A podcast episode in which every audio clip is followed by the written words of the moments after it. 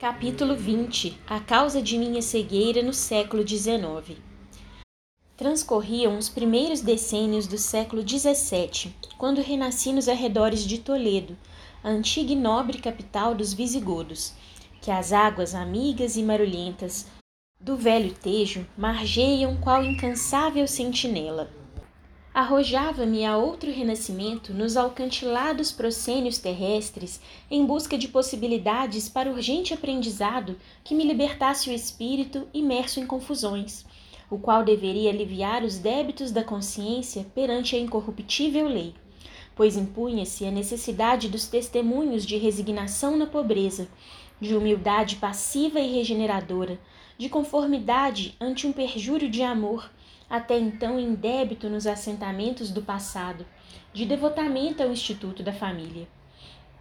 Pertencia então a uma antiga família de nobres arruinados e, na ocasião, perseguidos por adversidades insuperáveis, tais como rivalidades políticas e religiosas e desavenças com a coroa.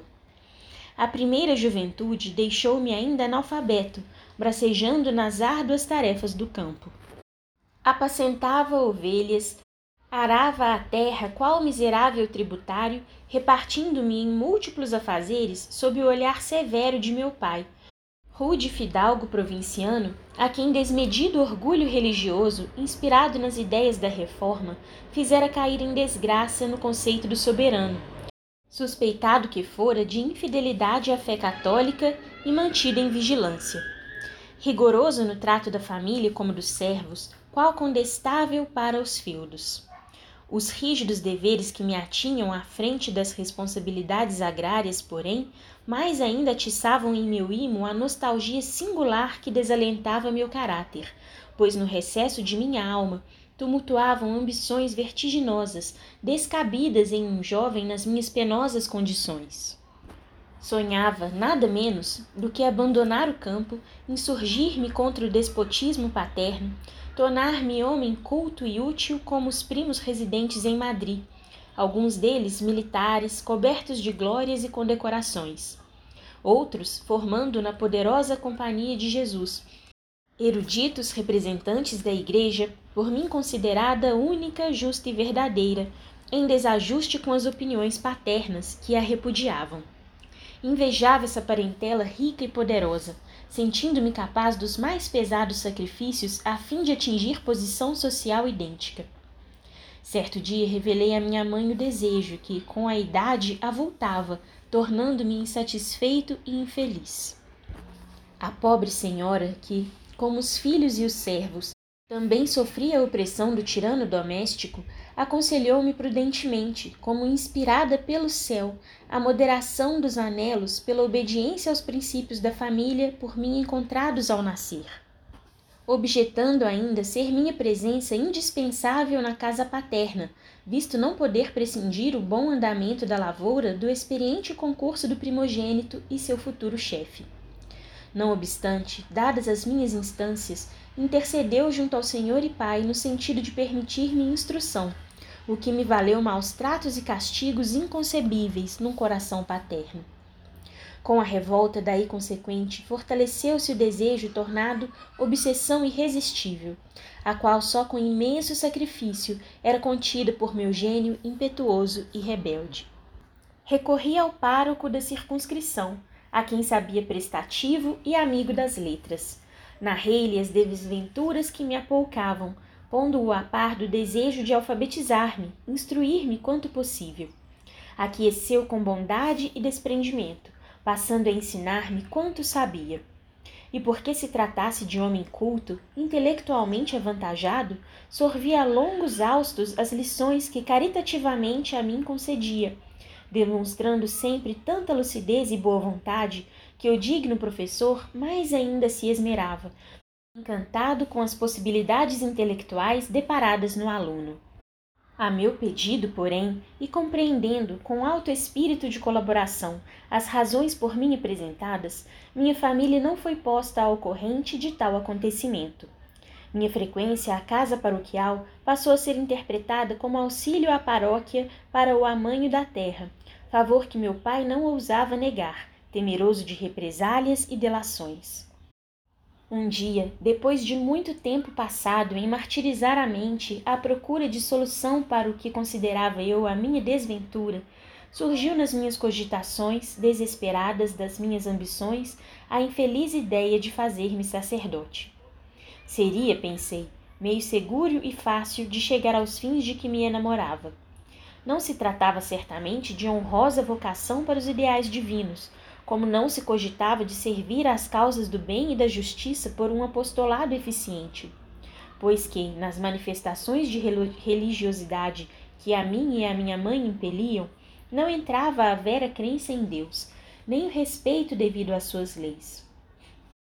Expus ao pároco, meu antigo mestre, o intento considerado louvável por minhas pretensiosas ambições para surpresa minha, no entanto, aconselhou-me, bondosa e dignamente, a evitar cometer o sacrilégio de me prevalecer da sombra santificadora do Divino Cordeiro para servir às paixões pessoais que me inquietavam o coração, entenebrecendo-me o senso. Pois percebia muito bem, por ver a descoberto o meu caráter, que nenhuma verdadeira inclinação me induzia ao delicado ministério.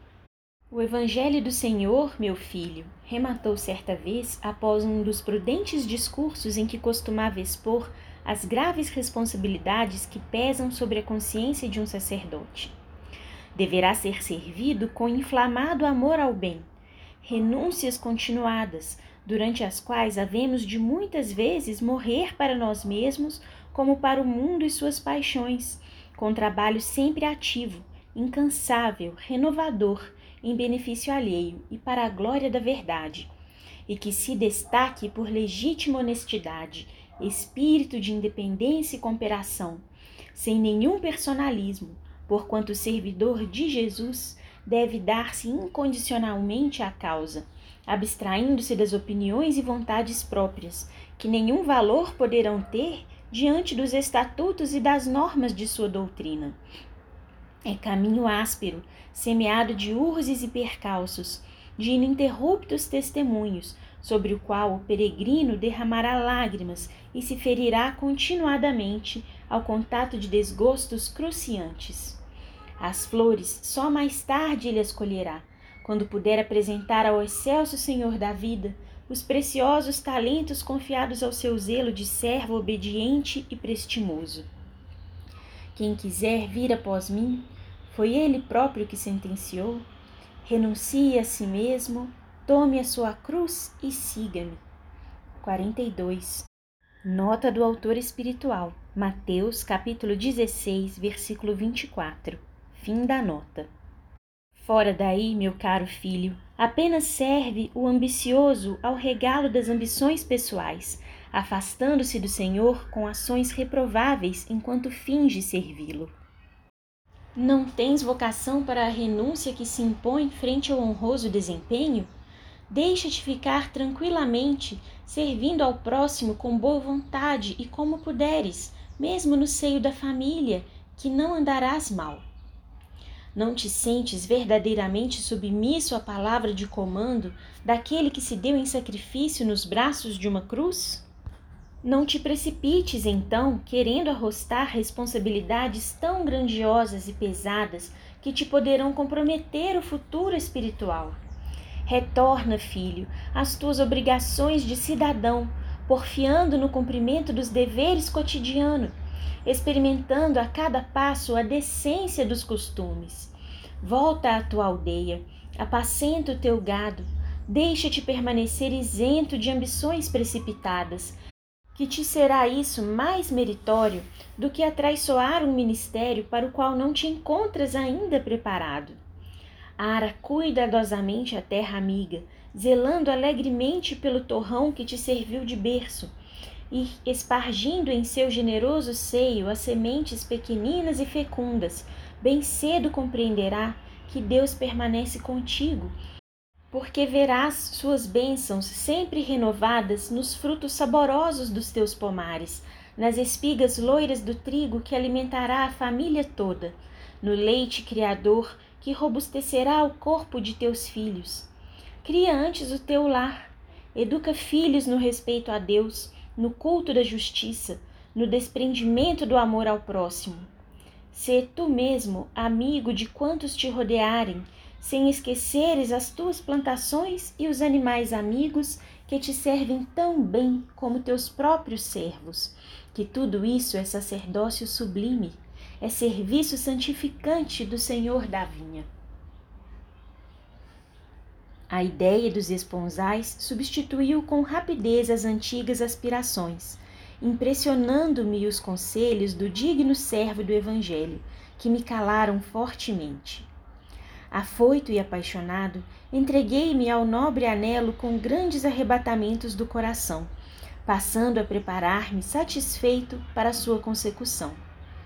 Dada, porém, a situação melindrosa em que me colocara na casa paterna, desarmonizado com o gênio de meu genitor, e a pobreza desconcertante que me tolhia as ações, mantive em segredo os projetos de consórcio elaborados carinhosamente pelo coração que perdidamente se enamorara.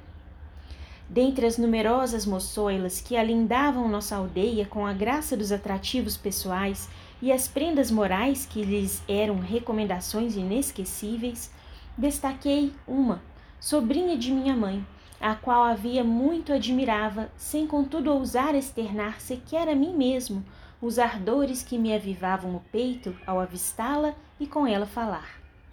Chamava-se Maria Magda era esbelta, linda, corada, com longas tranças negras e perfumadas que lhe iam à cinta, e belo par de olhos lânguidos e sedutores. Como eu, era filha de nobres arruinados, com a vantagem única de ter adquirido boa educação doméstica e mesmo social, graças à boa compreensão de seus pais. Passei a requestá-la com ardor, muito enamorado desde o início do romance, tal como seria lógico em um caráter violento e revel. Sentindo-me correspondido, não suspeitando que somente a solidão de uma aldeia isolada entre os arrebaldes tristes de Toledo, onde escasseava a rapaziada galante, criara a oportunidade por meus sonhos considerada irresistível. Amei a jovem Magda com indomável fervor, em suas mãos depositando meu destino de bom grado ter-me-ia para sempre refugiado na lenidade de um lar honradamente constituído, pondo em prática os ditames do generoso conselheiro. A adversidade, no entanto, rondava-me os passos, arrastando ao meu encontro tentações fortes nos trabalhos dos testemunhos inadiáveis, tentações das quais não me pude livrar, graças ao mau gênio que me infelicitava o caráter, à insubmissão do orgulho ferido, como à revolta que desde o berço predominava em minhas atitudes à frente de um desgosto ou de uma simples contrariedade. Maria Magda, com quem secretamente eu concertara a aliança matrimonial para ocasião propícia, preteriu-me por um jovem madrileno, primo de meu pai, adepto oculto da reforma, que visitara nossa humilde mansão, conosco passando a temporada estival. Tratava-se de um guapo militar de vinte e cinco anos, a quem muito bem assentavam os cabelos longos, os bigodes luzidios e aprumados, como bom cavalheiro da guarda real que era. A espada de copos reluzentes como ouro, as luvas de camurça, a capa oscilante e bem cheirosa que lhe dava ares de herói. Chamava-se Jacinto de Ornelas e Ruiz, e acreditava-se, ou realmente era, conde provinciano, herdeiro de boas terras e boa fortuna. Entre sua figura reconhecidamente elegante, as vantagens financeiras que arrastava e a minha sombra rústica de lavrador bisonho e paupérrimo, não seria difícil a escolha para uma jovem que não atingira ainda as vinte primaveras. Jacinto de Ornelas não voltou sozinho à sua mansão de Madrid.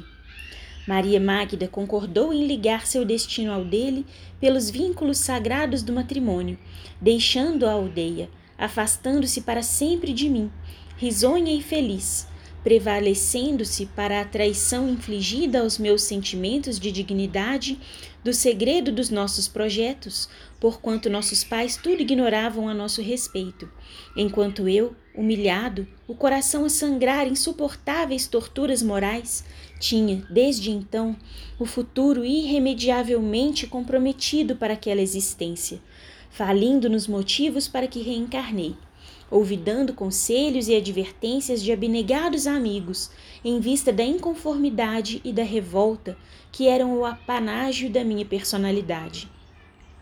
Jurei ódio eterno a ambos. Rancoroso e despeitado, desejei-lhes toda a sorte de desgraças, enquanto projetos de vingança compeliram minha mente a sugestões contumazes de maldade, tornando-me a existência num inferno sem bálsamos, num deserto de esperanças. Minha aldeia tornou-se-me odiosa. Por toda a parte onde transitasse, era como se defrontasse a imagem graciosa de Magda, com suas tranças negras baloiçando ao longo do corpo. A saudade inconsolável apoucava-me o ser, humilhando-me profundamente. Envergonhava-me ante a população local pela traição de que fora vítima.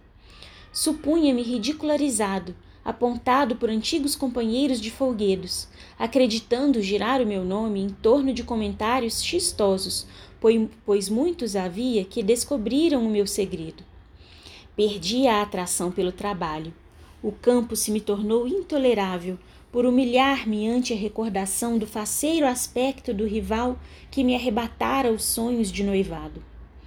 Em vão, compassivos amigos aconselharam-me a escolher outra companheira, a fim de associá-la ao meu destino, advertindo-me de que o fato que tão profundamente me atingira seria coisa vulgar na vida de qualquer homem menos rigoroso e irascível.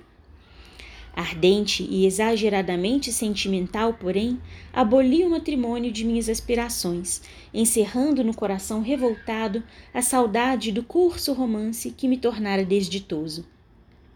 Então, sussurraram novamente ao meu raciocínio as antigas tendências para o sacerdócio. Acolhi-as agora com alvoroço, disposto a me não deixar embalar pelas cantilenas, fosse de quem fosse encontrando grande serenidade e reconforto à ideia de servir a Igreja enquanto levasse a progredir minha humílima condição social. Não seria certamente difícil. Se recursos financeiros escasseavam, havia um nome respeitável e parentes bem vistos que me não negariam auxílio para a realização do grande intento. Escorei-me ainda na impetuosa esperança de vencer, de ser alguém, de subir fosse por que meio fosse, contando que ultrapassasse Jacinto na sociedade e no poder, fazendo-o curvar-se diante de mim, ao mesmo tempo que de qualquer modo humilhasse Maria Magda, obrigando-a a, a preocupar-se comigo, ainda que apenas para me odiar. A morte de meu venerando genitor simplificou a realização de meus novos projetos. Afastei as razões apresentadas por minha mãe, tendentes a me deterem na direção da propriedade, substituindo o braço forte que se fora. Inquietação insopitável desvairava meus dias. Ideias ominosas firmavam em meu cérebro um estado permanente de agitação e angústia, estabelecendo-se um complexo em meu ser, difícil de solucionar no decurso de apenas uma existência.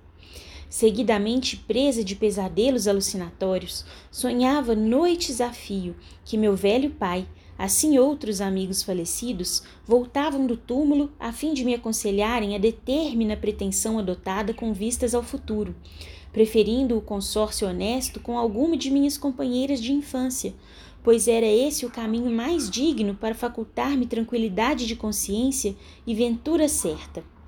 Todavia, o ressentimento por Magda, incompatibilizando-me com novas tentativas sentimentais, desfazia rapidamente as impressões tentadas a meu favor pelos veneráveis amigos espirituais que desejavam impedir praticasse eu novos e deploráveis deslizes frente à lei da providência. Fiz-me sacerdote com grande facilidade. A companhia de Jesus famosa pelo poderio exercido em todos os setores das sociedades regidas pela legislação católico-romana e pelos feitos e realizações que nem sempre primaram pela obediência e o respeito às recomendações do excelso patrono, de cujo nome usou e abusou, proporcionou-me auxílios inestimáveis, vantagens verdadeiramente inapreciáveis.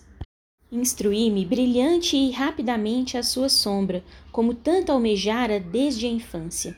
Absorvia sequioso o manancial de ilustração que me ofertavam na comunidade ao observarem minhas ambições frementes, fácil instrumento que seria eu para se amoldar sob o férreo domínio de suas garras.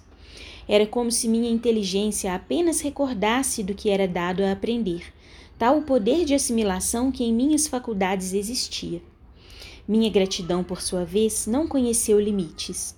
Prendi-me à companhia com todas as forças de que dispunha minha alma ardorosa. Obedecia aos superiores com zelo fervoroso, servindo-os a contento, indo mesmo ao encontro dos seus desejos.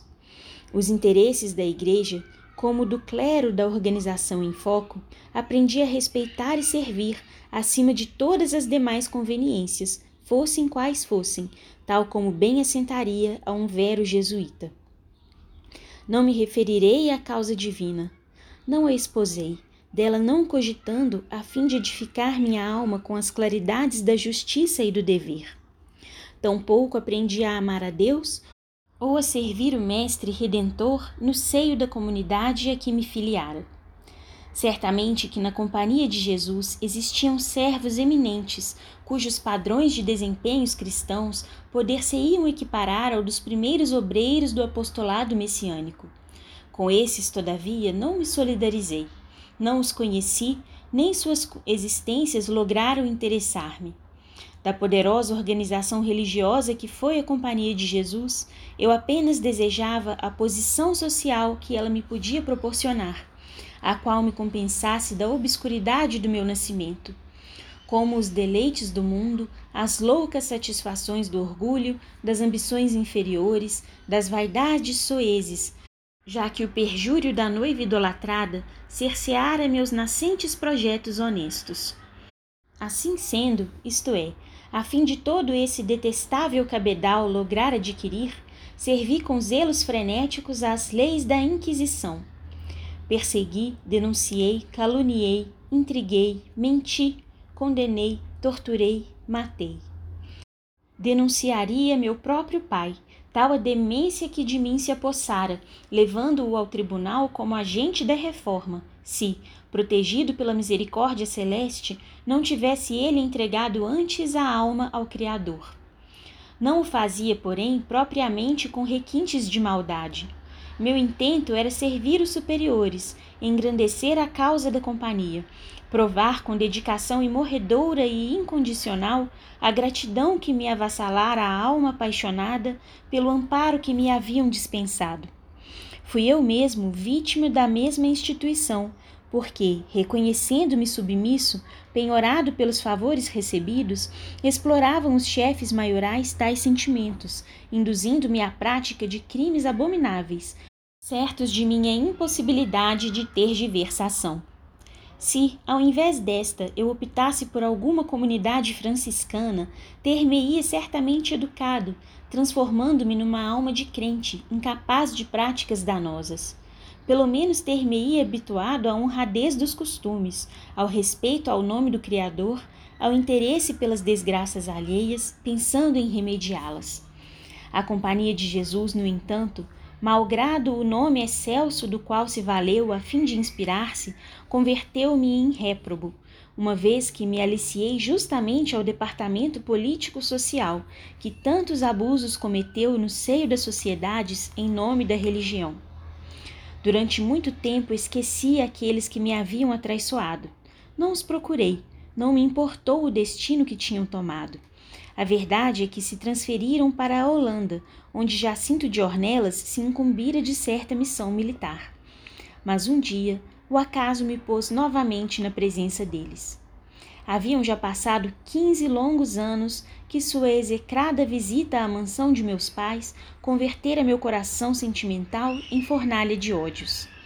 Os deveres profissionais que o tinham afastado da pátria agora o faziam retornar, gozando de excelente conceito até mesmo nas antecâmaras reais, desfrutando de invejável posição social.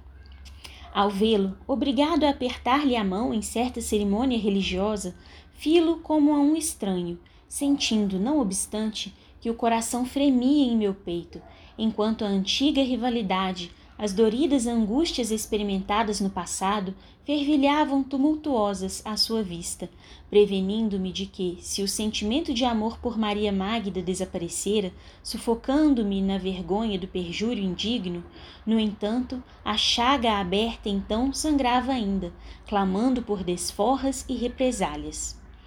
Procurei observar a vida de tão odiado varão seus passos de adepto da reforma, seu passado como seu presente, o que fazia, o que pretendia, como vivia, o grau de harmonia existente no lar doméstico e até as particularidades de sua existência, graças ao experimentado corpo de espiões que me ficava às ordens, como bom agente do santo ofício que era eu.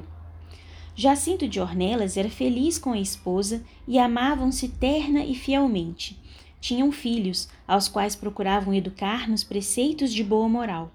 Maria Magda, dama formosa e cortejada, que se impunha na sociedade por virtudes inatacáveis, apresentava a beleza altiva e digna das suas trinta e três primaveras.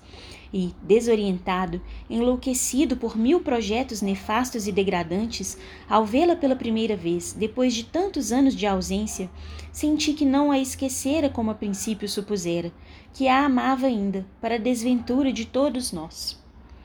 A antiga paixão, a custo sopitada pelo tempo, irrompeu porventura ainda mais ardente desde que comecei a vê-la novamente, todas as semanas, praticando ofícios religiosos numa das igrejas da nossa diocese, como boa católica que desejava parecer, a fim de ocultar as verdadeiras inclinações reformistas que animavam a família toda.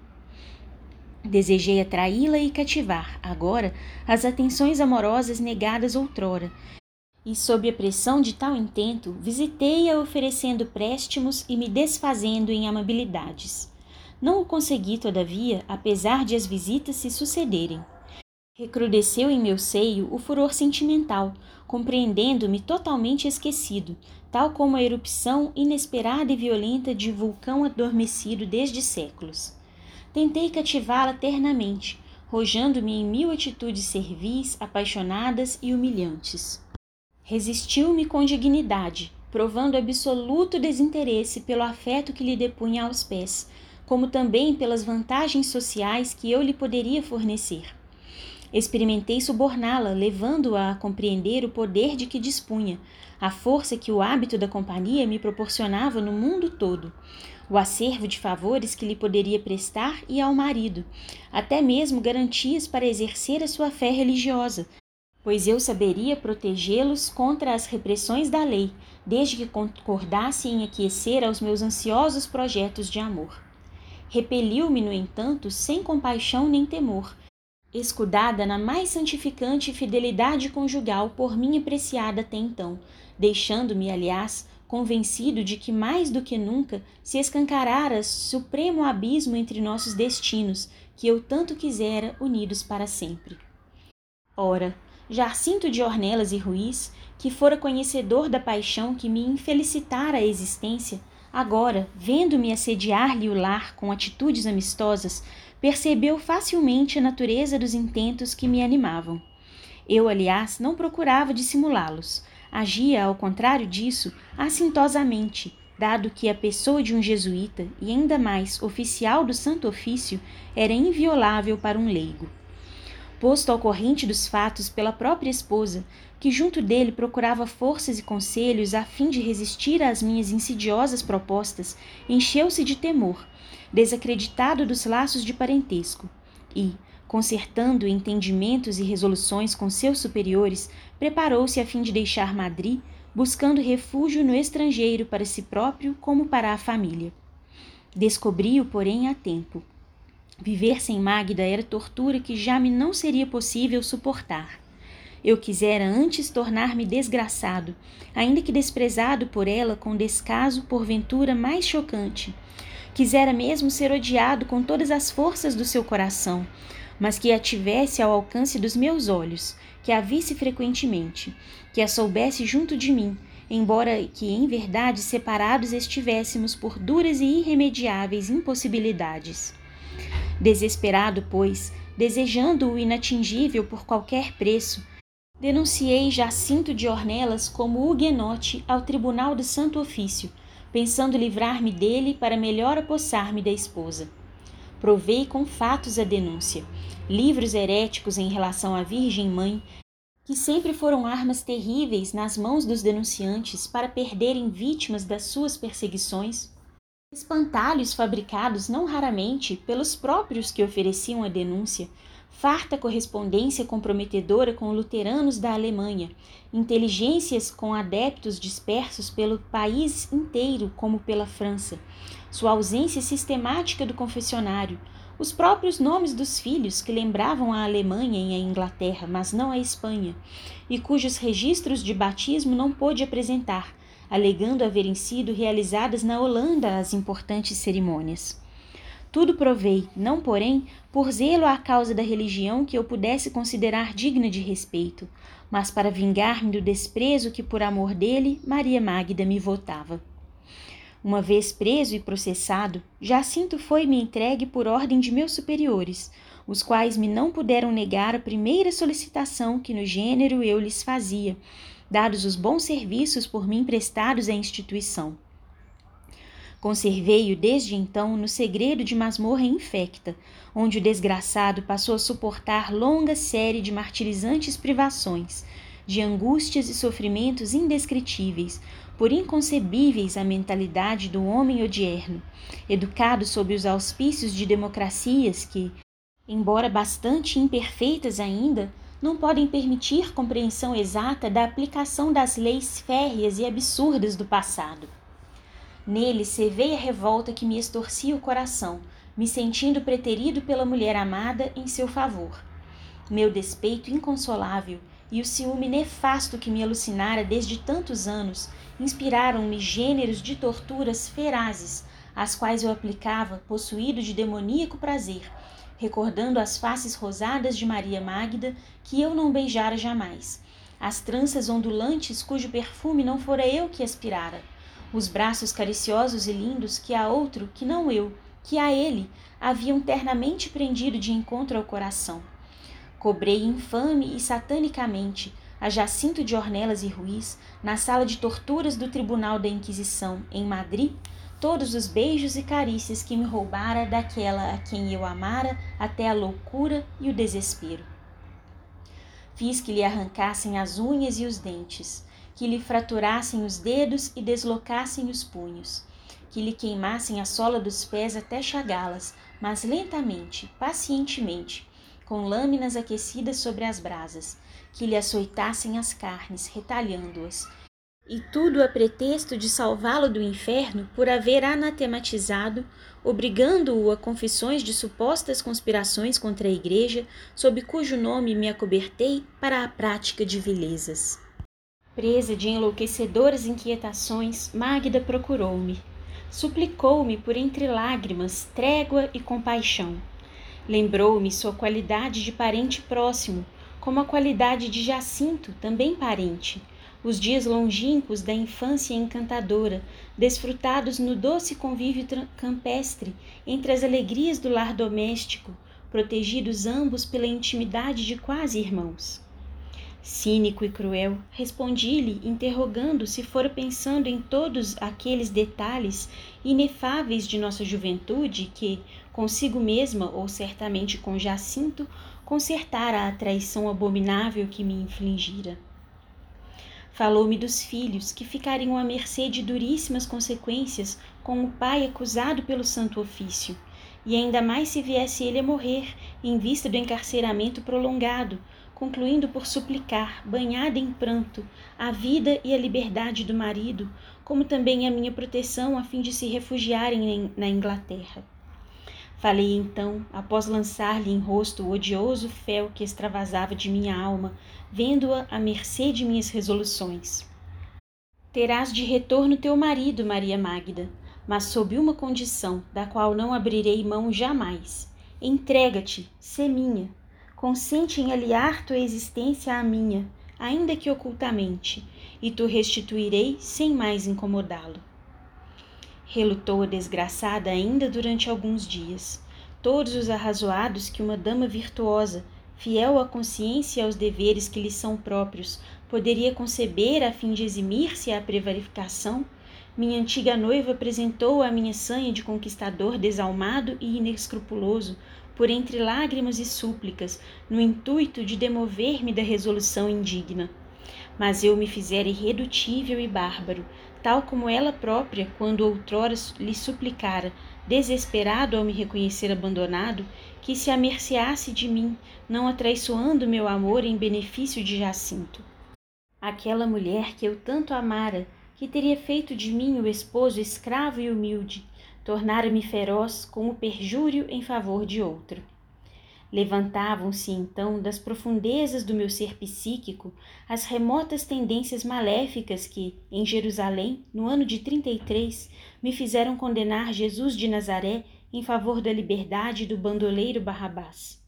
Aliás, existia muito de capricho e vaidade nas atitudes que me levavam a desejar a ruína de Magda. E, enquanto o casal execrado sofria o drama pungente que o homem moderno não compreende senão através do colorido da lenda, eu me rejubilava com a satisfação de vencê-la, despedaçando-lhe a felicidade que incomodava meu orgulho ferido.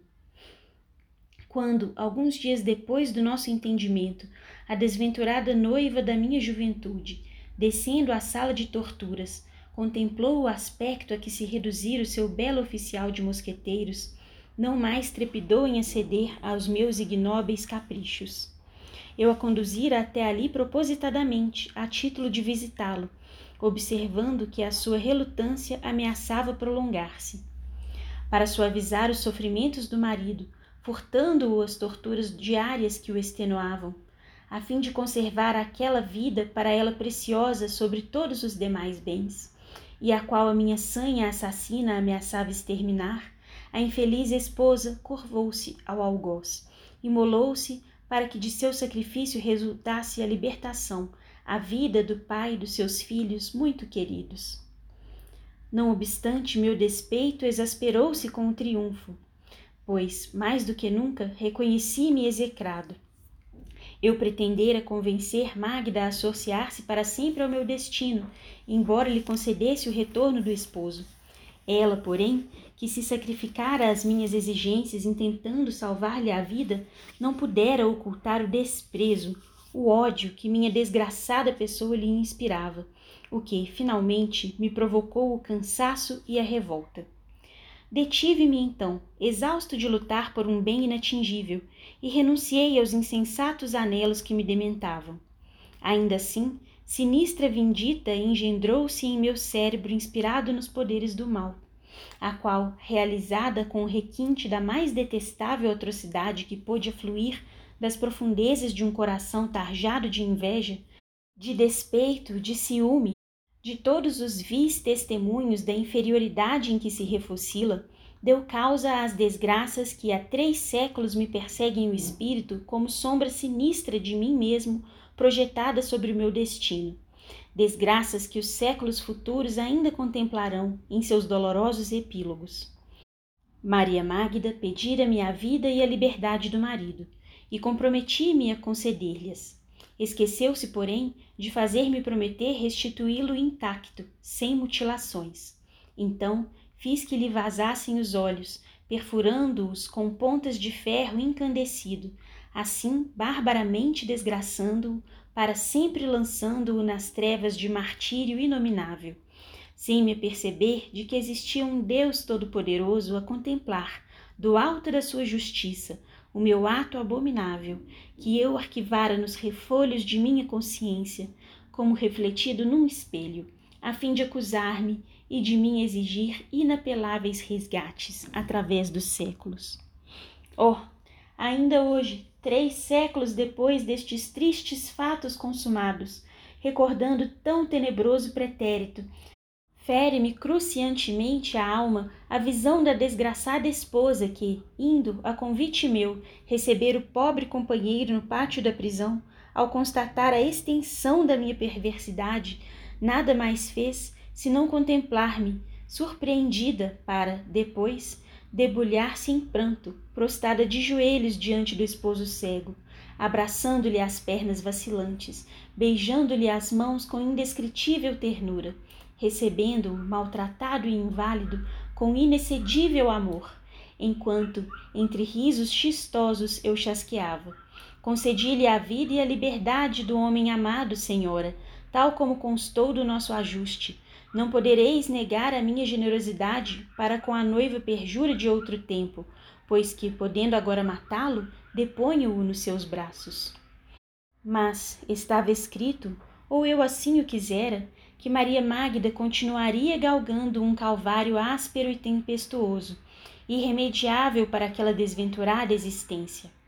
Jacinto de Ornelas e Ruiz inconformado com a situação inesperada quanto deplorável, não desejando tornar-se um estorvo nefasto à vida de sua dedicada companheira que passara à chefia do lar, desdobrando-se em atividades heróicas, abandonada pelos amigos que temiam as suspeitas do mesmo tribunal que julgara seu marido, esquecida até mesmo por mim, que me desinteressara da sua posse, exausto das inúteis tentativas para me tornar amado, já sinto que a ela própria, como aos filhos, desejara salvar da perseguição religiosa que fatalmente se estenderia contra todos os da, da família, suicidou-se dois meses depois de obter a liberdade, auxiliado no gesto sinistro pelo próprio filho mais jovem, que, na inocência dos seus cinco anos, entregara ao pai o punhal por este solicitado discretamente, e o qual acionou, encostando-o à garganta, enquanto a outra extremidade era apoiada sobre os rebordos de uma mesa, pondo assim termo à existência. Maria Magda voltou para a aldeia natal com os filhos, desolada e infeliz. Nunca mais, até o momento em que esboço estas páginas, pude vê-la ou dela obter notícias, e já se passaram três séculos, ó oh meu Deus! o arrependimento não tardou a iniciar vigorosa reação em meu amesquinhado ser. Nunca mais desde então logrei tranquilidade sequer para conciliar o sono. Indescritível estado de superexcitação nervosa trazia-me invariavelmente atordoado e surpreendido, fazendo-me reconhecer a imagem de Jacinto de Ornelas, martirizado e cego, por toda parte onde me encontrasse, tal se se houvera estampado em minhas retinas indelevelmente. Posso mesmo asseverar que meu desejo de emenda teve início no momento justo em que, entregando Jacinto à sua mulher, a esta vi prostrar-se diante dele, cobrindo-lhe as mãos de ósculos e de lágrimas, como a testemunhar, no ápice do infortúnio, não sei que sentimento sublime de amor e compaixão, que eu não estava à altura de compreender. Desse momento em diante, procurei evitar cumprir as tenebrosas ordens de meus superiores, o que lentamente, me induzindo à inobservância dos deveres à minha guarda confiado, me fez cair das boas graças em que até então vivia, e mais tarde me levou ao cárcere perpétuo. Da segunda metade, pois, do século XVII até agora, entrei a espiar, quer na terra como homem ou no invisível como espírito, os crimes e perversidades cometidos sob a tutela do Santo Ofício. Arrependimento sincero e que eu vos garanto, meus amigos, existir inspirando todos os meus atos.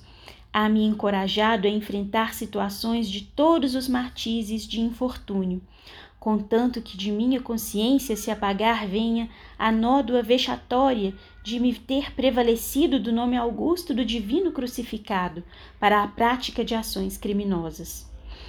Narrar o que têm sido tais lutas até hoje, as lágrimas que me têm escaldado a alma repesa e desolada, as insólitas investidas dos remorsos torturantes impostas pela consciência exacerbada, a série, enfim, dos acontecimentos dramáticos que desde então me perseguem, seria tarefa cansativa, horripilante mesmo, a qual me não exporei.